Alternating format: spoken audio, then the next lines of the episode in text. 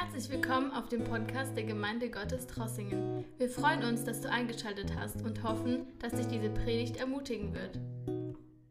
Ja, seid herzlich willkommen. Auch meinerseits freue mich heute Morgen, dass ich hier sein darf und grüße alle, die anwesend sind und alle, die auch live zuschauen. Möge Gott uns alle segnen und zu uns reden. Ja, ich möchte ein Wort Gottes lesen, aber vorher möchte ich noch ein paar Dinge sagen. Wir haben ja vor, als Lokalgemeinde möchten wir Älteste bestätigen und auch einige neu wählen. Und wir sind gerade dabei, Vorschläge zu machen. Wer noch keins gemacht hat, darf auch ein oder zwei Vorschläge machen. Und wir werden demnächst äh, eine Mitgliederversammlung haben und miteinander dann auch diese Bestätigungswahl durchführen.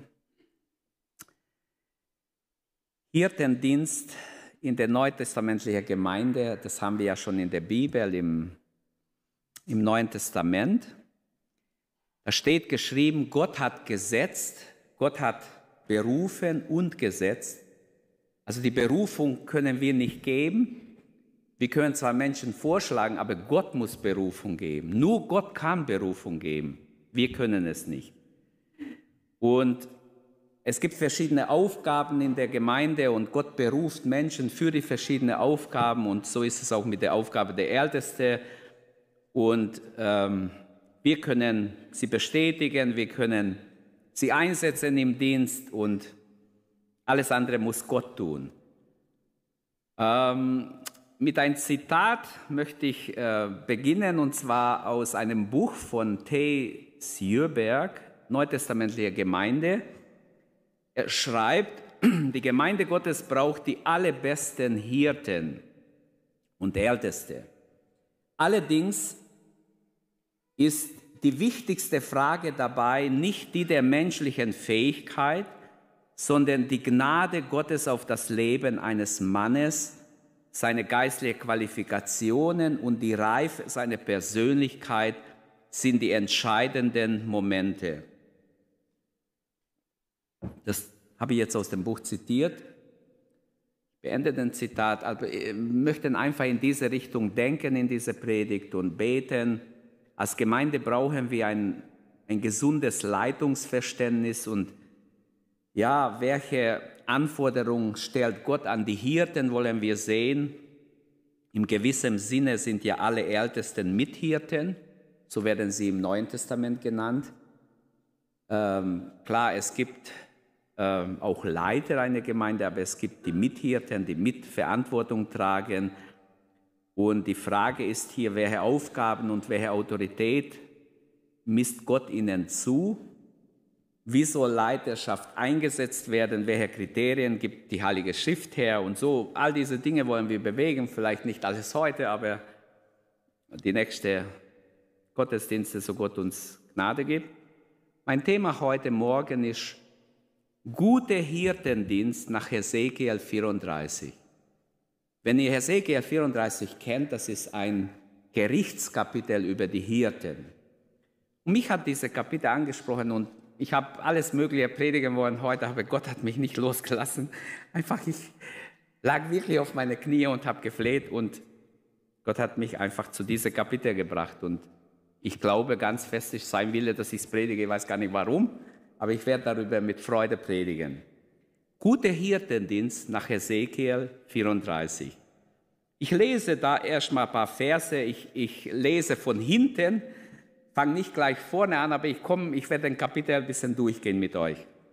Lasst uns aufstehen nochmals und Gottes Wort lesen und beten. Betet mit. Die paar Minuten, die ich habe, werde ich voll nützen und was wir heute nicht schaffen, machen wir ein anderes Mal. Hesekiel 34 ab Vers 16 lese ich bis Vers 22. Da spricht Gott, nachdem er alles Mögliche über die schlechte Hirten sagt, die schauen wir uns nachher an, sagt Gott im Vers 16, ich will das Verlorene wieder suchen und das Verirrte wiederbringen, das Verwundete verbinden und das Schwache stärken aber was fett und stark ist, will ich vernichten. Ich werde sie weiden in Gerechtigkeit. Aber zu euch, meine Herde, spricht der Herr, Herr, siehe, ich will zwischen Schaf und Schaf richten und zwischen Widern und Böcken. Ist es euch nicht genug, so gute Weide zu haben, dass ihr das Übrige mit Füßen zerstrampelt und so klare, und so klare Wasser trinken, dass ihr auch noch hinter tretet und sie trüb macht? Und meine Schafe müssen dann fressen, was ihr mit euren Füßen zertreten habt und trinken, was ihr mit euren Füßen trüb gemacht habt. Darum spricht der Herr, Herr, zu ihnen, siehe ich wir richten zwischen den fetten und den mageren Schafen, weil ihr mit der Seite und Schulter drängt und die Schwachen mit euren Hörnern von euch stoßt, bis ihr sie alle hinausgetrieben habt. Ich will meinen Schafen helfen, damit sie nicht mehr zum Raub werden und will zwischen Schaf und Schaf richten. Bis hierher Gottes Wort. Herr Jesus, wir danken dir, dass wir in dein Gegenwart stehen dürfen. Danke, dass du mitten unter uns bist. Danke, dass wir das wissen dürfen. Du bist da, wo deine Kinder zusammenkommen in deinem Namen.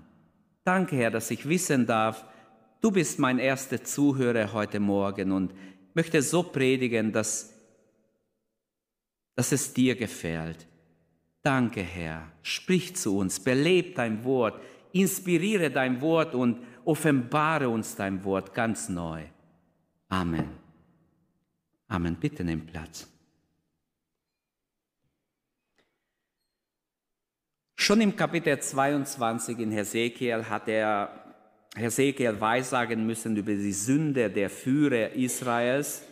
Und nun kehrt er im Kapitel 34 zurück zu diesem Thema.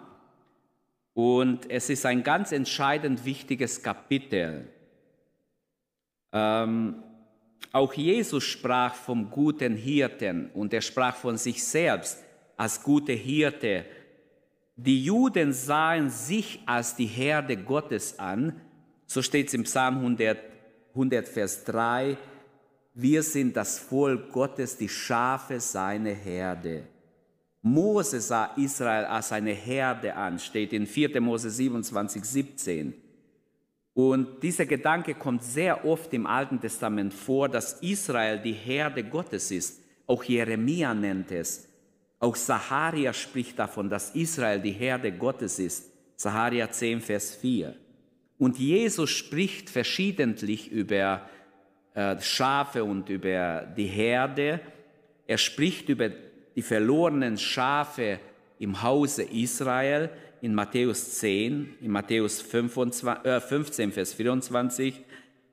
Er nennt sich selbst die Tür der Schafe oder die Tür zum Schafstall, äh, nach Luther-Übersetzung. Er nennt sich der gute Hirte. Und so könnten wir viele, viele Stellen jetzt herholen, um zu sehen, diese Aussage, die Herde und der Hirte, ist in der Bibel überall vorhanden. Ähm, auch der Apostel Paulus spricht davon. In Apostelgeschichte 20, 28 spricht er über die Älteste und er nennt sie Hirten, Mithirten, die die Gemeinde richtig weiden sollen. Auch der Apostel Petrus spricht davon und so könnte ich weitermachen. Aber wir sind in Hesekiel 34. Wer sind die Hirten in Hesekiel 34, die so angegriffen werden ab Vers 1, ab Vers 2 besonders? Sind es nur die weltliche Obrigkeit oder sind es auch die geistliche Führerschicht in Israel? Wahrscheinlich beide. Es gibt Auslegungen, Friedrich Keil meint, es ist mehr die weltliche, die säkuläre Führer Israels, die das Volk berauben. Aber in Wirklichkeit, wenn wir die ganze Bibel nehmen, muss ich sagen, auch wenn ich ihn schätze als Ausleger, hier kann ich ihm nicht recht geben. Denn auch die leitende geistliche leitende Männer in Israel waren oft total daneben und Gott hat sie gewarnt. Also ich glaube, dass die Hirten, die im Kapitel 34 angesprochen werden, nicht nur die säkuläre sind, sowohl wie auch die Geistlichen. Leitungsdienst ist Hirtendienst anhand von Hesekiel 34, dem deutlichsten Kapitel der Schrift über den Hirtendienst, wollen wir uns einige Gedanken machen. Hirtendienst ist keine kleine Aufgabe, die wir uns einfach selbst nehmen können und so einfach aus den Ärmeln schütteln können. Wie ich sagte am Anfang, Hirtendienst ist etwas, was Gott setzt. Und Gott muss uns dazu rufen und setzen. Und Hirtendienst, würde ich auch sagen, ist, ist Dienst im Team. Wir, ähm, und das möchte ich hier sagen, manche äh, sind als Pastor in einer überhöhten Stellung. Sie sind praktisch der Boss. Mir hat es nie gefallen, dass äh, ein Pastor der absolute äh, Boss ist, sondern er ist ein Bruder zwischen anderen, auch wenn er der Leiter ist, auch wenn er Hauptverantwortung hat, trotzdem arbeitet er im Team mit anderen zusammen, besonders wenn die Gemeinde wächst, wenn es nicht nur 30, 40 Leute sind, dann ist wichtig, dass wir ein gutes Team haben und das wünsche ich mir auch für uns, dass wir als Team gut zusammenarbeiten, als Team, ich sage als Leitungsteam der Gemeinde, der Ältestenschaft. Hirte ist auch jemand, der eine kleine Gruppe leitet, so würde ich auch sagen, im gewissen Sinne äh, ist auch ein Hauskreisleiter ein gewisser Hirte, der eine kleine Gruppe leitet, dafür zuständig ist, dafür die geistliche Verantwortung trägt. Aber hier geht es auch um mehr, ähm, die Verantwortung ist auch mehr, wenn man eine ganze Gemeinde vorsteht. Und die Verantwortung beim Hauskreis wäre jetzt kleine, aber doch ist es wichtig, dass man, dass man sich darin übt und Hirtendienst ist eine große Herausforderung, aber auch eine gesegnete Aufgabe, wenn wir sie mit einer göttlichen Sicht wahrnehmen und wirklich von Herzen tun und wenn Gott uns dazu berufen hat. Wir wollen deshalb in diesem Studium oder in dieser Predigt ein äh, paar Gedanken, ich habe ja nicht viel Zeit, die Zeit im ersten Gottesdienst ist immer begrenzt, aber ich werde die Zeit nützen, um ähm, ja, über den Hirtendienst einige wichtige Dinge aus diesem Kapitel hervorheben. Zwei Teile. Ich teile das Kapitel in zwei Teile. Der erste Teil, was Hirten tun sollen, und ich fange nicht beim Vers 1 an, wie ich schon sagte, ich fange mittendrin an, ab Vers 11, sehen wir, was Hirten tun sollen, und dann gehe ich zurück ab Vers 1 bis 10, was Hirten nicht tun sollen. Was sollen Hirten tun? Fünf Aufgaben werden äh, für den Hirtendienst genannt. Ich nenne sie einfach so, ich fasse sie zusammen, da sind viele, viele andere Dinge noch, aber er steht, er sucht das Verlorene, er bringt das Verirrte wieder, er verbindet das Verwundete, er pflegt das Schwache, er straft das Widerspenstige. Okay, fangen wir vorne an, Vers 11. Denn so spricht Gott der Herr, seht, ich selbst, ich werde nach meinen Schafen fragen und mich um sie kümmern. Also Gott setzt hier, nachdem er die äh, schlechte Hirten gewarnt hat und gesagt hat, er ersetzt sie, sagt Gott, ich werde mich, ab Vers 11, ich werde mich kümmern. Also das, die erste Aufgabe, glaube ich, ist, dass der Hirte oder Hirtendienst besteht darin, dass man das Verlorene sucht. Wie ein Hirte, heißt im Vers 12, sich um die Herde annimmt, und das ist die große Aussage hier, dass an, wir sollen die Herde annehmen, die Menschen annehmen, die Gott uns zur Verfügung stellt. Nicht wir suchen die Menschen aus, sondern Gott stellt uns die Menschen in den Weg und wir sollen ihnen dienen. Hirten sollen die Herde, also die Herde annehmen und ihnen Geborgenheit geben. Vers 12, wie ein Hirte sich seine Herde annimmt, wenn er seine Schafe zerstreut antrifft, so will ich meine Schafe suchen und will sie erretten von allen Orten, wohin ich sie zerstreut, wohin sie zerstreut waren zur Zeit der Düsternis und des Dunkels.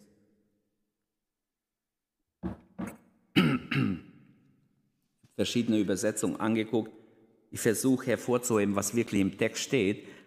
Für Sicherheit sorgen, Schutz geben, ist die erste Aufgabe des Hirtendienstes. Einem Menschen zeigen, dass Gott ihn angenommen hat, auch wir nehmen dich an. So wie du bist erstmal, nehmen wir dich an. Wir wollen dir dienen. Ich glaube, das ist eines der wichtigsten Aufgaben, die wir haben, auch im Leitungsteam, dass wir da sind für die Menschen, die Gott uns zur Verfügung stellt. Sie retten aus allen Orten, heißt es im Vers 12. Ich werde sie retten aus allen Orten. Der Grundauftrag der Gemeinde ist ja die Rettung der Menschen. Unsere Evangelisation, unser Bemühen, unsere persönliche Evangelisation, wie es geschieht als Gemeinde, wo es geschieht, am Arbeit, in, im Alltag, egal wo es geschieht, soll an allen Orten gehen, heißt hier. Ich werde sie retten aus allen Orten. Das heißt, so verstehe ich es, überall wo wir sind, sollen wir ein Zeugnis sein, ein Licht sein, Menschen ansprechen, Menschen lieben, Menschen auf Jesus hinweisen. Zuerst ohne Worte vielleicht, zuerst vielleicht durch ein gutes Beispiel. Wir müssen wissen, Menschen beobachten uns, wenn sie wissen, dass wir Christen sind, sowieso noch viel mehr. Und deshalb, es ist nicht hinnehmbar, die Bibel verurteilt es an mehreren Stellen, wenn wegen uns Gottes Name gelästert wird. Oder wenn jemand sagt wegen uns, ja, der ist doch, der hält sich Christ und der sagt, er ist Christ und, und der ist so und so. Wenn sie recht haben, sagt Petrus, dann ist schlecht für uns. Also sie sollten nicht recht haben. Wenn sie uns spotten, ist was anderes. Aber wir sollen ein Licht sein für die Menschen um uns herum. Wir müssen immer wieder innerlich auf der Suche sein. Herr, wo kannst du mich gebrauchen? Wo wirst du mich gebrauchen? Und einfach offen sein. Und ich glaube, dass Gott uns dann in Situationen bringt, wo wir dienen dürfen, wo wir Menschen ein Zeugnis sein dürfen. Dann steht im Vers 13, aus allen Völkern heraus will ich sie sammeln. Ich werde sie herausführen aus den Völkern und sie aus den Ländern sammeln und sie in ihr Land zurückkommen lassen. Das ist klar ziemlich auf Israel bezogen hier ist ganz klar, sowieso das ganze Kapitel war ja eine Botschaft erstmal an Israel, aber es hat eine ewig gültige Bedeutung, glaube ich, auch fürs neue Bund. Und ich werde sie weiden auf den Bergen Israels, an den Bachrinnen und an allen Wohnplätzen des Landes. Gemeinde heißt ja auch die Herausgerufenen. Deshalb ist schon ein Bild da auch für die Rettung der Menschen, wir sind die Herausgerufenen. Ecclesia bedeutet ja die Herausgerufenen aus der Welt.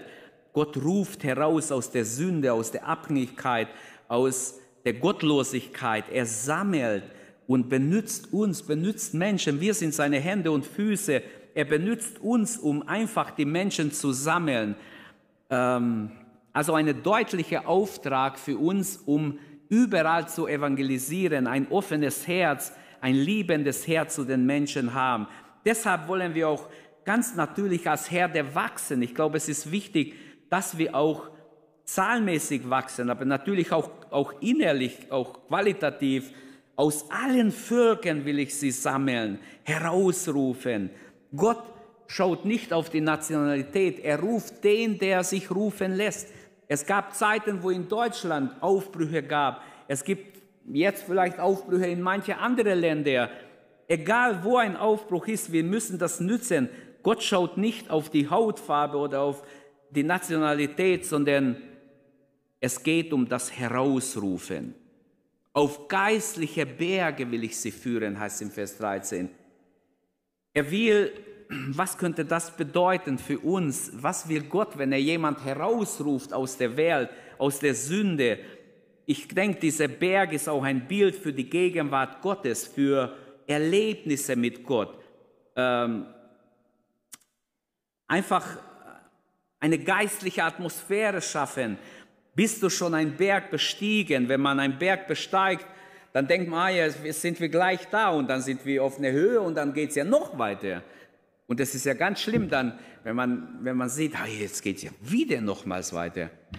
Wenigstens so ging es mir schon. Und dann denkt man, hey, das es ja gar nicht. Und dann habe ich gedacht, nur noch, nur noch so weit und dann, wenn du da oben bist, dann siehst du, es geht ja noch weiter. Auch geistlich, denke ich, gibt es Berge. Es ist ganz wichtig, dass wir dass wir äh, verstehen, Gott will uns auf geistliche Höhen bringen. Es gibt geistliche Berge äh, mit, ähm, und da gibt es keine Lifte, sondern wir müssen die schon besteigen selber. Es geht nicht so automatisch, ja, ich will jetzt auf einen geistlichen Berg und es passiert einfach so, sondern äh, da ist auch Gebet, Ausdauer nötig und vielleicht manch ein Hingabe an Gott. Manchmal gilt es einfach dran zu bleiben. Und ich wünsche, dass wir geistliche Höhen erleben, dass wir selber es erleben. Und ein Hirte lebt selbst in der Gegenwart Gottes, sonst klappt sowieso alles nicht ähm, auf geistliche Berge führen, das ist der Wille Gottes. Er will uns zu geistlichen Erfahrungen führen. Er will, dass wir neue Erlebnisse, neue Erfahrungen mit dem Heiligen Geist machen. Ich werde sie sammeln an dem Flussbett oder an dem Bachrinnen, andere Übersetzung. Ein schönes Bild, Wasser, ein Bild für den Heiligen Geist. Gott will uns hinführen zu den Strömen lebendigen Wassers. Er will, dass wir nicht so gerade nur überleben, sondern wie es im Psalm 23 heißt, er führt mich zu frischen Wassern. Halleluja, wie wunderbar. Gott will, dass du nicht geistlich am Verdursten bist, sondern die Fülle hast, dass du geistlich immer wieder neue Erfahrungen machst. Und lasst uns dafür beten, danach uns sehen, Herr, ich will mit dir auf geistliche Höhen, Amen. Ich will mit dir auf geistliche Berge gehen. Und dazu gehört, denke ich auch, dass wir in der Gemeinde wirklich Menschen, die offen sind, sie fördern, dass sie äh, wirklich Gott erleben, Gelegenheiten schaffen, wo Menschen Gott erleben können. Dann im Vers 16, er bringt das Verirrte wieder. Das Verlorene will ich suchen Gott sorgt, so heißt es hier, für gute Weide. Schon Vers 14 sagt, auf gute Weide werde ich sie weiden und auf den hohen Bergen Israels wird ihr Weideplatz sein. Dort auf den Bergen Israels werde ich sie auf gute Weideplatz und fetten Weiden beweiden. Also geistliche Nahrung, Versorgung äh, der Schafe ist hier angesprochen. Fette Weide, ist in diesem Fall positiv. Ein fette Weide ist ein Symbol für eine gute Versorgung in der Gemeinde, wo eine gute geistliche Nahrung zu haben ist. Gras am Wegrand können Schafe oft selber finden, wenn sie unterwegs sind. Ähm, für fette Weide brauchen sie einen Hirten. Und glaubt mir, nicht die Hirten haben den Hirtendienst erfunden, sondern die Tatsache ist, dass geistliche Leitung nötig ist. Geistliche Leitung ist nötig und zwar Gott wollte es so, dass, dass die Gemeinde geleitet wird. Gott wusste, dass wir Menschen, dass seine Kinder wie Schafe sind, die nicht weit sehen. Ein Schaf sieht etwa neun Meter, mehr sieht er gar nicht. Er sieht gar nicht, wenn der Wolf weit kommt, kann sie gar nicht schnell verbergen, sondern äh, wird überrascht.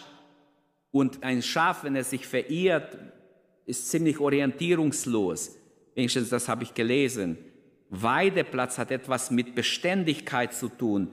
Nicht mal hier und mal dort weiden, sondern auf einem festen Platz. Der geistliche Speiseplan soll den ganzen Ratschluss Gottes erfassen. Eine ausgewogene äh, äh, Speise, nicht einfach immer nur Spätzle oder immer nur, was weiß ich, eine Sorte, sondern alles, was das Wort Gottes hergibt. Ist die Gemeindeweide eine fette Weide? Das ist die große Frage. Sind wir wirklich als Gotteskinder auf eine fette Weide? Vers 15. Ich selbst will meine Schafe weiden und ich selbst will sie lagen, spricht der Herr. Hirtenaufgabe ist also mit Persönlichkeit des Hirten auch verbunden. Hier ist Gott als Bild. Er stellt sich im Bild und ich glaube, das ist äh, so ein schönes Bild für Jesus als unser Hirten, aber das hebt nicht auf, dass es Hirtendienst auch durch Menschen gibt. Gott selbst nimmt sich seines Volkes an, wird im Vers 15 gesagt. Er selbst will sich um seine Schafe kümmern. Also Hirtenaufgabe hat mit Verantwortung zu tun, fordert, eine, fordert einen total heraus. Das kann man nicht einfach so delegieren und immer jedem irgendwas beauftragen. Schafe äh, brauchen den Hirten oder brauchen Hirten. Ja, ähm, man kann auch nicht einfach alles kopieren, wie machen es andere, also machen wir es dann auch so und ist nicht so einfach. Es geht um den verlorenen Schaf, dem wir nachgehen sollen. Vers 16, das Verlorene will ich suchen und das Versprengte zurückbringen. Dem Hirten ist jedes Schaf wichtig. Wenn wir Lukas 15, 1 bis 7 lesen, Jesus erzählt hier ein Gleichnis vom verlorenen Schaf. Er lässt 99 stehen und sucht das eine Schaf, das verloren ist. Verlorene Schafe nachgehen und sie suchen ist auch unsere Aufgabe, ist eine große Aufgabe des Hirtendienstes. Gibt es einen Weg, der für einen Hirten zu weit ist? Normal nicht. Er sucht, bis er es findet, sagt Jesus. Er ist bereit, auch eine weite Strecke zu gehen. Er bringt die Schafe zurück zur Herde. Das Versprengte will ich zurückbringen. Nicht nur suchen, sondern aktiv zurückbringen. Was wir aber manchmal erleben, dass Menschen gar nicht wollen, dass man sie zurückbringt. Dass Menschen, die in irgendeine Schwierigkeit oder falsche Lehre hineinkamen, dass sie gar nicht wollen, dass man sie zurückbringt. Sie sind noch verirrt. Wir können sie menschlich gar nicht zurückbringen. Da muss Gott eine Erleuchtung geben, eine Offenbarung geben, dass man eigentlich total verirrt ist. Und viele denken, sie haben jetzt die große Weisheit oder die Wahrheit gefunden und sind total verirrt in irgendeine Lehre, habe ich schon öfters gesehen. Bringen heißt nicht treiben, sondern bringen kann auch bedeuten, dass ich mich aufwenden muss. Ein Hirte trägt notfalls das Schaf auf sein Schulter. Das heißt, ein Schaf kann auch so verletzt sein, so kaputt sein, dass man ihn tragen muss, durchtragen muss durch eine Durchstrecke, durch eine schwierige Zeit. Vielleicht dauert es ein paar Jahre, bis man immer wieder Geduld mit diesem Schaf hat. Es hat keinen Sinn, wenn man draufhaut und sie treibt, dann werden sie erst recht kaputt gehen. Das Schaf muss nach Hause gebracht werden, ins Vatershaus. Und es geht darum, auch die Bewahrung der Gläubigen bis ans Ende. Glaubt mir, Geschwister, es ist eine Sache, gerettet zu werden. Und es ist noch eine andere Sache, bewahrt zu werden bis ans Ende, das Ziel zu erreichen. Es gibt ja die Lehre einmal gerettet, immer gerettet. Aber es ist einfach nicht neutestamentlich, denn im Neuen Testament lesen wir andere Dinge. Gott will niemals, dass seine Schafe verirren, aber er spricht vom verirrten Schaf. Die Bewahrung der Gläubigen bis ans Ende ist der Wille Gottes. Schafe verirren halt, das steht mehrmals sogar in der Bibel. In Hebräer lesen wir in Hebräer 3, Vers 12 bis 14, Seht zu, liebe Brüder, dass keine unter euch ein böses, ungläubiges Herz habe, das abfällt von der lebendigen Gott, sondern er mahnt euch selbst alle Tage, solange es heute heißt, dass nicht jemand verstockt werde durch den Betrug der Sünde. Denn wir sind Teilhaber Christi geworden, sofern wir den Anfang der Grundlegung bis ans Ende fest bewahren. Das ist eine Übersetzung. Ich habe hier verschiedene Übersetzungen angeguckt. Vers 14 sagt, wenn wir die Zuversicht, die uns am Anfang geschenkt wurde, bis ans Ende unerschütterlich daran festhalten. Oder eine andere Übersetzung, wenn wir bis zum Ende treu bleiben und Gott genauso vertrauen wie bei unserer Bekehrung. Also der Gedanke ist ganz klar, dieses Festhalten, dabei bleiben und nicht einfach hin und her und, und einfach Verehrung zulassen, sondern beim Herrn bleiben, nah bei Gott bleiben. Eine dritte Aufgabe, die der Hirte hat, er verbindet das Verwundete. Und das Gebrochene will ich verbinden, das Kranke will ich stärken. Es gibt Schafe, die eine Verwundung haben, die Zerbruch erlebt haben. Und dieser Zerbruch soll wieder äh, nicht schlimmer gemacht werden. Es kann durch äh, Kritik und durch falsche Behandlung noch schlimmer gemacht werden. Das ist nicht, was Gott den Hirten sagt. Ein Hirte muss zur Heilung beitragen, zur Wiederherstellung. Geistliche Krankheit als Vorstufe von Zerbruch muss behandelt werden. und geheilt werden. Bei geistlichen Krankheiten müssen wir aufpassen und Medizin verabreichen. Medizin muss man natürlich auch nehmen. Ich kann meine Medizin zu Hause haben und im Schrank tun und aufbewahren.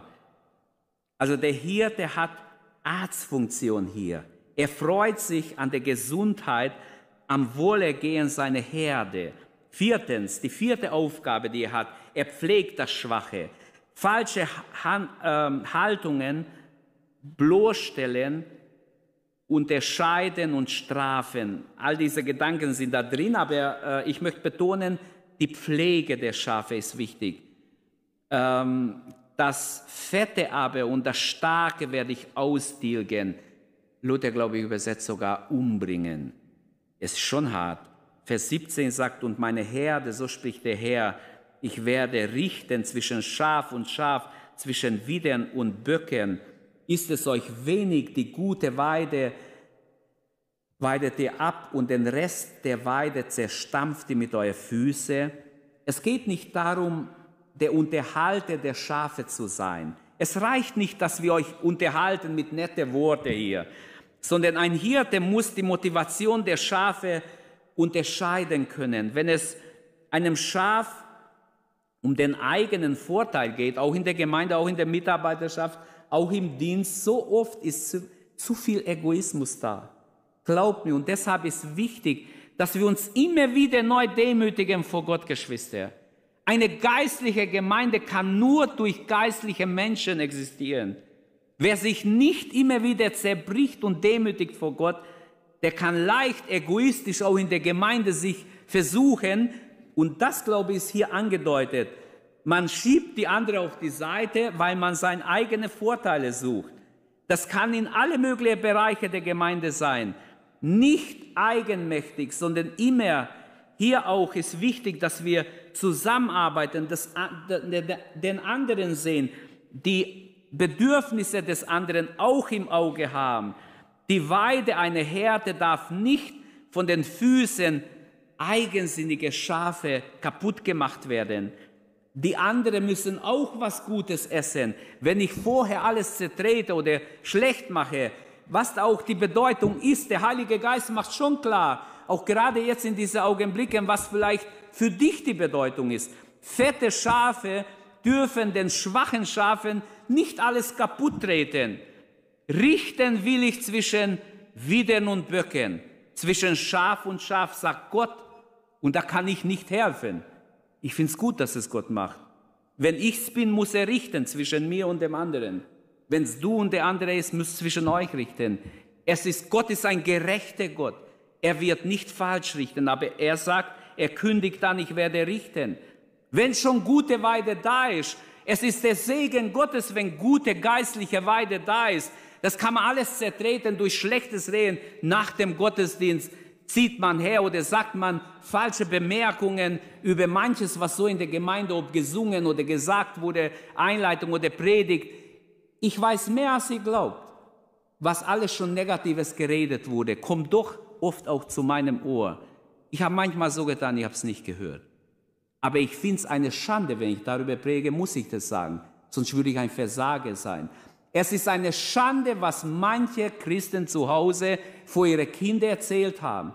Und wundern sich dann, wenn die Kinder nicht in die Gemeinde gehen wollen oder nicht mehr vielleicht in die Gemeinde gehen wollen.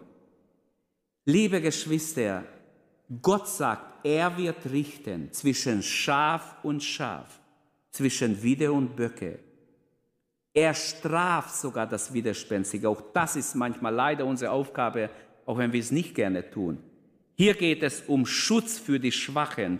Vers 21, weil ihr alle die Schwachen mit, mit Seite und Schulter verdrängt, mit euren Hörnern stoßt, bis ihr sie nach draußen zerstreut habt, so will ich meine Schafe retten damit sie nicht mehr zum Raub werden.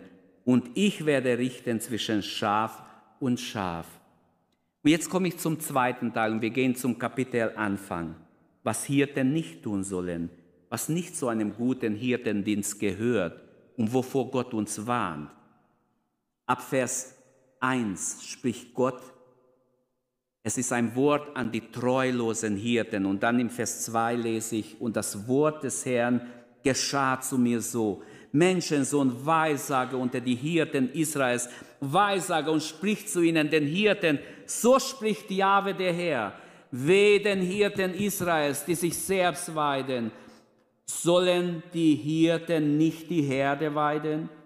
Die Milch genießt ihr und mit der Wolle kleidet ihr euch, das fettet ihr, schlachtet ihr, die Herde weidet ihr nicht, das Schwache stärkt ihr nicht, das Kranke heilt ihr nicht, das Zerbrochene verbindet ihr nicht und das Verirrte holt ihr nicht zurück und das Verlorene sucht ihr nicht.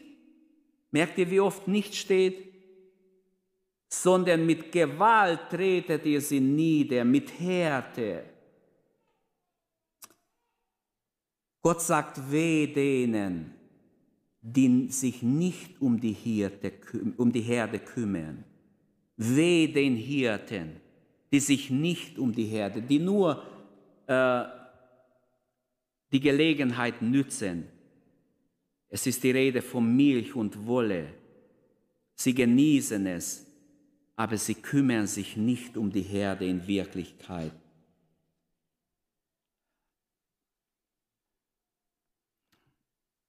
Eigennützige Zwecke sind hier angesprochen. Wir können nicht einfach eigennützige Zwecke verfolgen. Manchmal können Hirten sogar Schafe schlachten, steht hier. Das heißt, für ihre eigenen Zwecke opfern, missbrauchen. Das hört sich ganz, ganz schlimm an und ist auch sehr schlimm. Man kann mit Härte und Gewalt über die Herde herrschen und Leute aus der Gemeinde ekeln. Das kann man. Man muss manchmal Leute ausschließen. Ich musste auch schon mehrere Leute ausschließen, unter anderem mein eigener Sohn. Ich habe es ja nicht gerne gemacht. Ich liebe ihn von ganzem Herzen und trotzdem musste ich ihn damals ausschließen und glaube, dass Gott ihn wieder zurückbringt. Und so ist immer schlimm, wenn, wenn manchmal, wenn ich jemand ausgeschlossen habe, wurde ich halt von hinten mit Zeigefinger gedroht und wie wenn ich es gerne gemacht hätte. Oder wie wenn wir es als Älteste gerne gemacht hätten. Es ist nicht so. Manchmal haben wir vielleicht sogar zu viel Geduld gehabt mit manchen Leuten. Die Konsequenzen aus falschen Hirtendienst spricht Gott ab Vers 5 an.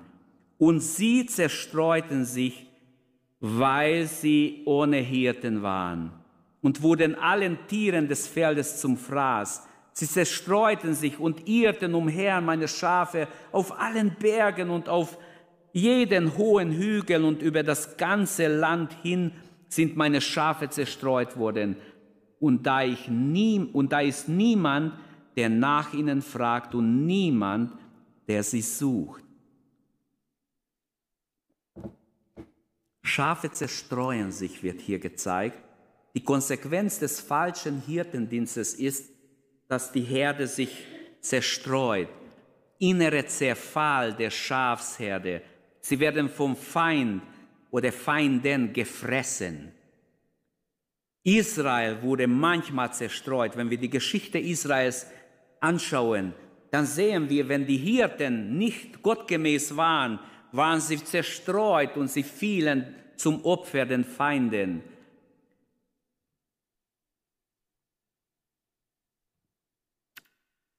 Was ich verstehe hier aus Vers 5 und Vers 6 ist auch jetzt für uns als Gemeinde, wenn die Schafe zerstreut werden, auch ihr geistliches Leben droht kaputt zu gehen, total verloren zu gehen. Äh, sie gehen der Herde, der Gemeinde verloren. Sie gehen Gott verloren, müssten wir hier sagen. Sie irren umher, haben keine Fürsorge, niemand, der sich wirklich geistlich um sie kümmert. Welch ein trauriges Bild malt Gott über die Herde. Und Israel, das war damals.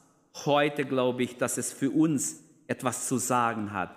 Die Ausbreitung und Missbrauch der Schafe wird von Gott geahndet.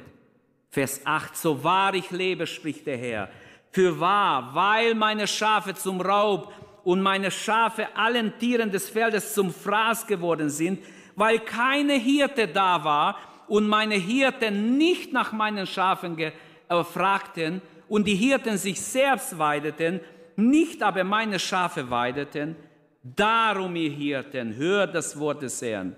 So spricht der Herr Herr. Siehe, ich will an die Hirten, ich werde meine Schafe von ihren Hand fordern und will ihnen ein Ende machen, dass sie nicht länger meine Schafe weiden. Und die Hirten sollen nicht mehr sich selbst weiden, und ich werde meine Schafe aus ihren Rachen retten, dass sie ihnen nicht mehr zum Fraß seien. Also das sind Worte Gottes, die echt hart klingen gegen uns Hirten. Und Gott macht keinen Unterschied. Glaubt nicht, dass Gott mich anders richtet wie euch oder mit mir anders umgeht wie mit euch oder mit irgendein Ältester anders umgeht. Nein, ich glaube äh, absolut daran, dass Gott die Person nicht ansieht. Gott liebt uns alle, aber er ist auch ein gerechter Richter. Nur zu sagen, Gott ist Liebe, ist nur eine Seite, ist wie ein Vogel mit einem Flügel. Gott ist auch Gerechtigkeit. Und seine Gerechtigkeit fordert, dass er auch das Böse richtet. Gott nimmt die Hirten in die Verantwortung, in anderen Worte. Ab Vers 8 und bis 10, er sagt, ich nehme die Hirten in Verantwortung, ich werde sie zur Rechenschaft ziehen, ich werde mit ihnen ins Gericht gehen. Bedingung des Hirtendienstes, die Schafe werden weggenommen von den falschen Hirten. Hirten dürfen sich nicht selbst weiden. Gott wart ausdrücklich. Er rettet die Schafe aus ihrer Hand, aus ihrer falschen Hirtendienst. Kommen wir zur Anwendung. Es gibt noch vieles zu sagen über dieses wunderbare Kapitel. Was ist die Anwendung? Menschen ohne Hirten sind orientierungslos, habe ich irgendwo gesagt am Anfang. Hirten nach dem Herzen Gottes hat Gott verheißen, schon in Israel, wenn sein Volk sich zu ihm wendet. Jeremia 3,15, ich werde Hirten nach Gottes Herz geben. Oder Jeremia 23, 4, Hirtenschaft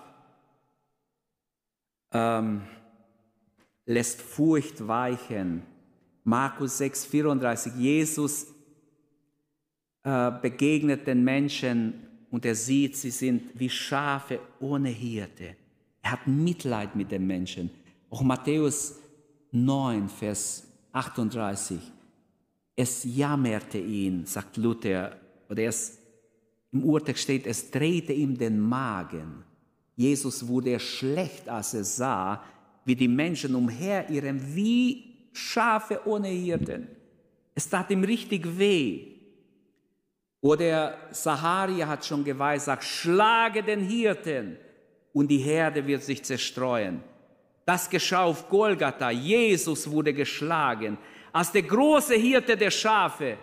Und die Herde hat sich zerstreut, aber er, kam wieder. Die haben sich wieder gesammelt. Der Heilige Geist wurde ausgegossen und die haben sich wieder gesammelt. Und die Herde gibt es immer noch, preis dem Herrn. Die Gemeinde Jesu ist immer noch da. Viele haben es dort gedacht, schon oft. Aber sie ist immer noch da und wird bleiben bis zur Entrückung. Denn das ist vorausgesagt. Gott wird seine Gemeinde wegnehmen. Jesus spricht von Mittlingen, die fliehen, wenn der Wolf kommt. Und so gibt es viele, viele andere Dinge. Ich wollte nur einfach zusammenfassend sagen, Menschen ohne Hirten sind orientierungslos. Der Schaf wird zum Raub ohne Hirten. Älteste ist in gewissem Sinne auch ein Hirtendienst. Apostelgeschichte 20, 28 weidet die Herde Gottes, über die euch Gott gesetzt hat, der Heilige Geist gesetzt hat. Ähm, die Motivation ist wichtig. Aus welchen Motive lieben wir die Herde? Wir müssen unbedingt die Herde lieben. Biblische Aufgaben eines Hirten, hier werden sie beschrieben. Ich habe sie versucht, in ein paar Punkte zusammenzufassen. Das Verlorene zu suchen, das Verirrte zurückzubringen, die Verwundeten äh, zu verbinden, die Schwachen zu stärken. Der Schutz der Herde liegt Gott so am Herzen. Merken wir das in diesem, haben wir das gemerkt in diesem Kapitel, wie Gott sein Volk liebt. Gott will nicht, dass sein Volk vernachlässigt ist. Gott will nicht, dass die Schafe verirren. Das sind sehr, sehr deutliche Worte, die Gott hier gesprochen hat. Hirtendienst ist also eine große Verantwortung und braucht Unterstützung auch im Gebet. Eure, unsere alle Unterstützung, dass wir beten. Herr, gib uns Hirten nach deinem Herzen. Es ist eine intensive, aber keine unmögliche Aufgabe. Ich möchte es nicht so hinstellen, niemand kann es machen. Niemand kann es machen, ist die Wahrheit, außer durch Gottes Gnade. Aber jeder kann es durch Gottes Gnade, der eine Berufung dafür hat. Jesus, der gute Hirte, ist unser Vorbild. Er, der gute Hirte, Johannes 10 wird beschrieben, er ist der gute Hirte, der die Schafe führt ins Vaters Haus. Er ist der große Hirte, Hebräer 13, Vers 20, der große Hirte der Schafe und Petrus nennt ihn der Erzhirte. Die praktische Umsetzung vom Hirtenschaft in der Gemeinde Gottes Drossingen. Ich glaube, wir müssen so sehen, Jesus ist unser Erzhirte. Die Ältesten sind Aufseher, mitverantwortlich für die Herde, die Gott setzt in der Gemeinde. Und es gibt natürlich biblische Hilfen noch. Es gibt mehr als nur Älteste, es gibt Diakone. Und ich denke, in naher Zukunft müssen wir uns Gedanken machen, dass wir einige Diakone berufen in der Gemeinde. Und all die zusammen die Verantwortung übernehmen, sind Mithirten. Die Bibel benutzt diese, diesen Ausdruck auch. Gott hat berufen, Gott hat gesetzt und Gott beruft immer noch. Wer ist bereit? Wer sagt, hier bin ich Herr? Ich will von dir gebraucht werden. Aufgaben sind da. Berufung kommt auch von Gott. Gott ist bereit, immer noch zu berufen. Die Gemeinde ist bereit, auch Menschen einzusetzen, die sich bereitstellen. Jesus sagt, die Ernte ist groß, die Arbeiter sind wenige. Bittet den Herrn der Ernte, betet dafür, dass Gott Arbeiter in seine Ernte sende. Amen. Lasst uns das tun, lasst uns aufstehen, lasst uns beten dafür, dass Gott Arbeiter sendet. Denn es ist nicht damit getan, Älteste ist nicht damit getan, oh, ich werde es denen zeigen. Was wirst du zeigen? Was wollen wir zeigen? Es, damit geht es nicht. Es geht um Dienen in allererster Linie und zweitens auch und drittens auch und viertens, vielleicht fünftens kann man auch manchmal wichtige Dinge mitbestimmen. Aber ich denke, es ist wichtig, diese dienende Haltung, die Liebe zu der Herde Gottes. Gott liegt seine Herde am Herzen. Ich hoffe, dass wir das verstanden haben. Und ich wünsche, dass wir gute Hirtendienst tun in der Gemeinde zur Ehre Gottes.